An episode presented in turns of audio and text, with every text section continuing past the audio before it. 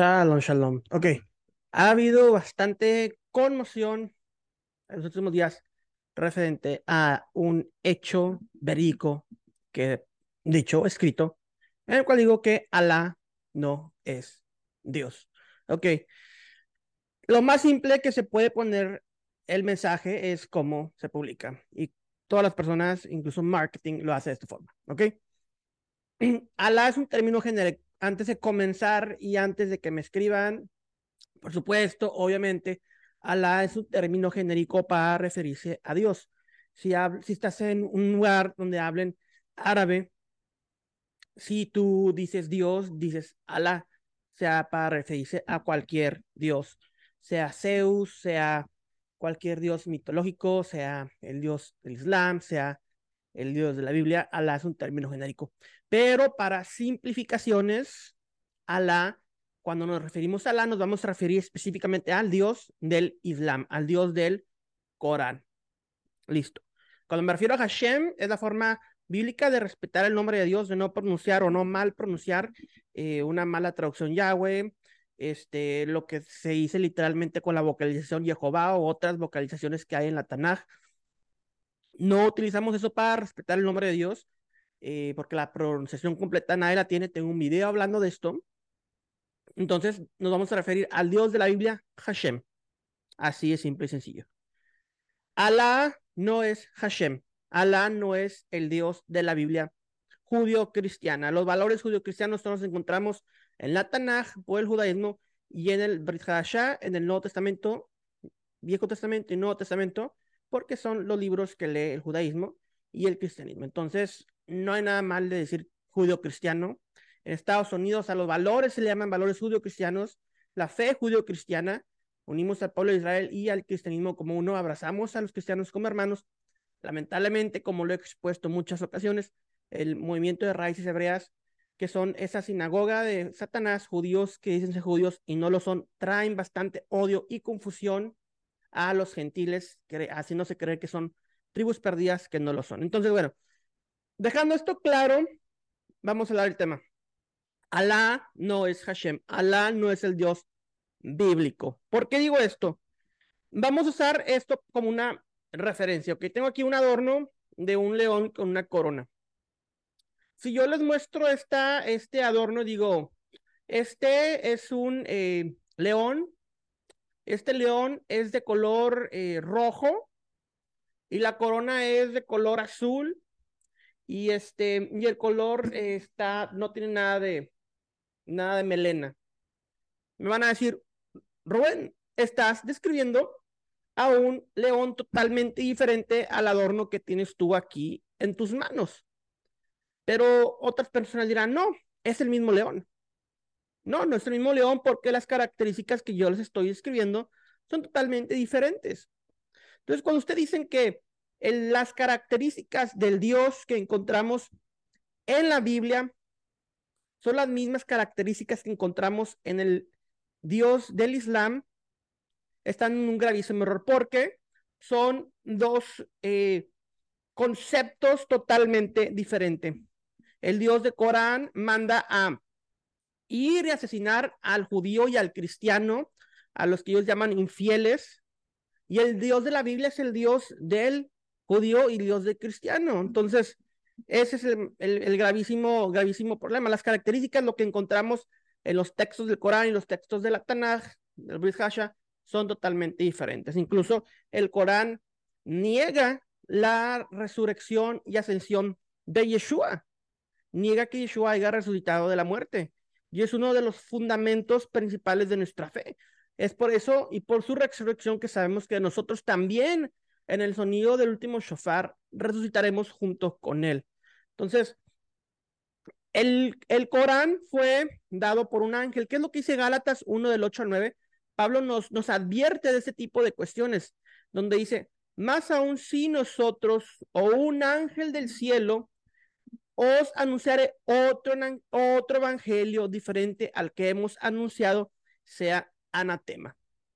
Como antes hemos dicho, también ahora lo repito, si alguno les predica un evangelio diferente al que han recibido, sea anatema. Entonces, Claramente Mahoma, Mohammed recibió por medio de un ángel el Corán, la revelación del Corán. Y es otro evangelio, es otra predicación, es otra enseñanza totalmente diferente al evangelio predicado por los apóstoles, al evangelio predicado por Yeshua, es algo totalmente diferente. Y dice Pablo, anatema sea. Entonces, obviamente, la, la noción de, de que Abraham tuvo a Ismael y que de Ismael vienen los musulmanes, es una noción espiritual, más no biológica, ya que muchos son conversos o vienen de otra, eh, de rama genealógica que no es de, de Abraham. Pero espiritualmente se podría considerar que sí. Ahora vamos a ver qué es lo que dice, eh, vamos a ver qué es lo que dice Génesis acerca de Ismael. En Bereshit 16, 12 leemos lo siguiente. Vehu Yihye Pere Adam, refiriéndose a Ismael, y él será un Pere Adam. Fíjense lo que dice el Ibrit de Génesis 16, 12. Está diciendo que Ismael será un bestia o salvaje, mejor dicho, Pere, salvaje, Pere Adam. Primero es un salvaje como una bestia y después es un ser humano, Pere Adam. No dijo Adam Pere, no dice hombre salvaje, dice Pere Adam un salvaje bestia animalístico hombre. Entonces, la característica primordial que vemos de Ismael es salvaje como un, un animal, como un asno salvaje. Eh, ¿Y cuál es la característica del Islam? Es específicamente lo que vemos que sucede con esas personas que manifiestan un Islam totalmente extremista. Entonces, vemos que incluso desde Génesis eh, se dijo que Ismael sería así, su descendencia sería así, tendría estas características. Es un gravísimo error decir que el Dios de Ismael, el, el que conocemos ahorita del Corán, es el Dios que vemos en la Tanaj. Ahora, si vamos a la Tanaj y decimos, que Ismael era hijo de Abraham y adoraba al Dios de Abraham, Isaac y Jacob, al Dios bíblico que ama al pueblo de Israel, que ama a todo aquel que acepta a Yeshua como el Mesías y se injerta al pueblo. Amén, Baruch Hashem. Eso tenemos, tiene todo el sentido. Pero si decimos que estos Pere, Adam, esos hombres bestias que practican el Islam, una noción corrompida de la escritura, un evangelio diferente, como dice Pablo en Gálatas, son eh, hijos eh, de Abraham y que están adorando al mismo Dios que vemos en la Biblia, el cual les da ordenanzas diferentes a los musulmanes que a los de la Biblia. Entonces, eh, estamos en un gravísimo error. Hablando con un tío que él es masón hace años y estudiando algo de la masonería, porque obviamente no me cuenta mucho, dice que ellos ponen obviamente el texto bíblico de la nación. Si están en México, ponen una Biblia cristiana. Si están en Israel, ponen, ponen una Tanaj en un país musulmán un Corán, etcétera. Entonces, eh, le digo, bueno, pero es que, como, como ellos le llaman, el gran arquitecto, ¿cómo es que tú puedes decir que es el mismo Dios cuando cada texto bíblico tiene enseñanzas diferentes? No es el mismo Dios el que se está predicando en, el budismo, en el Corán, en el hinduismo. Son conceptos totalmente diferentes. No me puede decir que entonces Dios está Dios está contradiciendo. Y pues obviamente estuvimos ahí dialogando, se quedó pensando, etcétera. Pero bueno, hablando con musulmanes también hace como 10 años, eh, cuando aún estaba, cuando había salido el PlayStation 3, me decían, es que los judíos tienen el PlayStation 1, después los cristianos tienen el PlayStation 2, y nosotros los musulmanes tenemos el PlayStation 3, haciendo referencia a que tienen una mayor y mejor revelación de lo anterior ya establecido. Una profecía, una revelación nueva no puede contradecir las profecías anteriores. Entonces, es un gravísimo error decir que el Corán es algo totalmente, eh, totalmente nuevo y mejorado.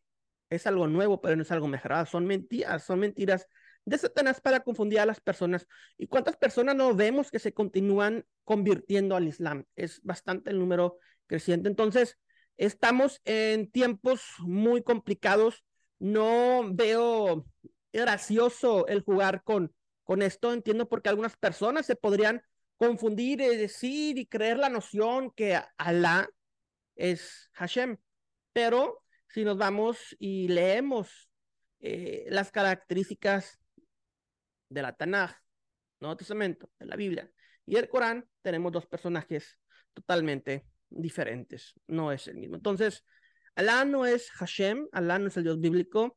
Tenemos que tener eso en cuenta porque vienen muchos engaños, viene mucha confusión. Y a los que dicen, Rubén, es que con tus comentarios estás haciendo división.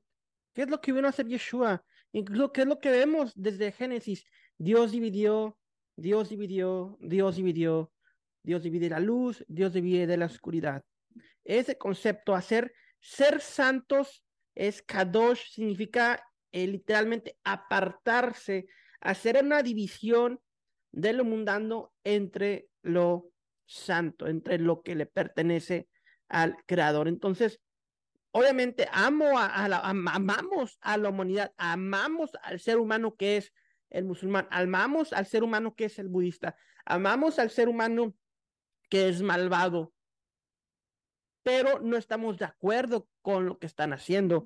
Es muy diferente. Oramos por nuestros enemigos, como nos enseña el Mesías, pero no estamos de acuerdo por sus obras. Y es el concepto de esto, crear una división donde se pueda manifestar la luz dentro de la oscuridad. Hay una división como lo vemos desde el principio. Eso es algo totalmente bíblico. Entonces, mis hermanos, si Alá no es Dios, la pregunta aquí, ¿quién es Alá? aquel que se dice que es el gran engañador, el rey de este mundo, el dios de este mundo. Alá es Satanás, así de sencillo, viene a aniquilar al pueblo de Dios, a los creyentes en Yeshua, a, a quien Hashem escogió, y por eso es que estamos viendo las atrocidades que están sucediendo en el mundo. Alá no es Dios, Alá es Satanás. ¿Cuentas? Este mensaje va a llegar y va a penetrar los corazones de las personas que tenga que penetrar. Aquel que va a seguir en confusión, va a seguir en confusión. Eso no es trabajo mío. Caen en el tipo de tierra que tengan que caer. Ya el Espíritu Santo le dará crecimiento a los que caen en tierra fértil. Pero eh, estamos cumpliendo con este mensaje. Definitivamente vemos, eh, vamos, voy a dar otro video acerca de los tiempos que estamos viviendo, pero sí, estamos viviendo tiempos proféticos, eso no cabe duda y cada vez más se acerca el regreso de Yeshua. No sabemos si en nuestra vida, en 50 o en 100 años, pero todo se puede acelerar en cualquier momento y tenemos que estar preparados como las vírgenes con aceite. Hashem, Hashem, Hashem los bendiga a todos y sigamos orando por todas estas personas inocentes en Jerusalén, todas estas personas también inocentes en, en Gaza. Eh, la gente eh, está sufriendo, esos videos son terribles y no nos queda más que continuar orando, unirnos en oración como pueblo de Dios. Dios los bendiga, Hashem los bendiga. Shalom, shalom.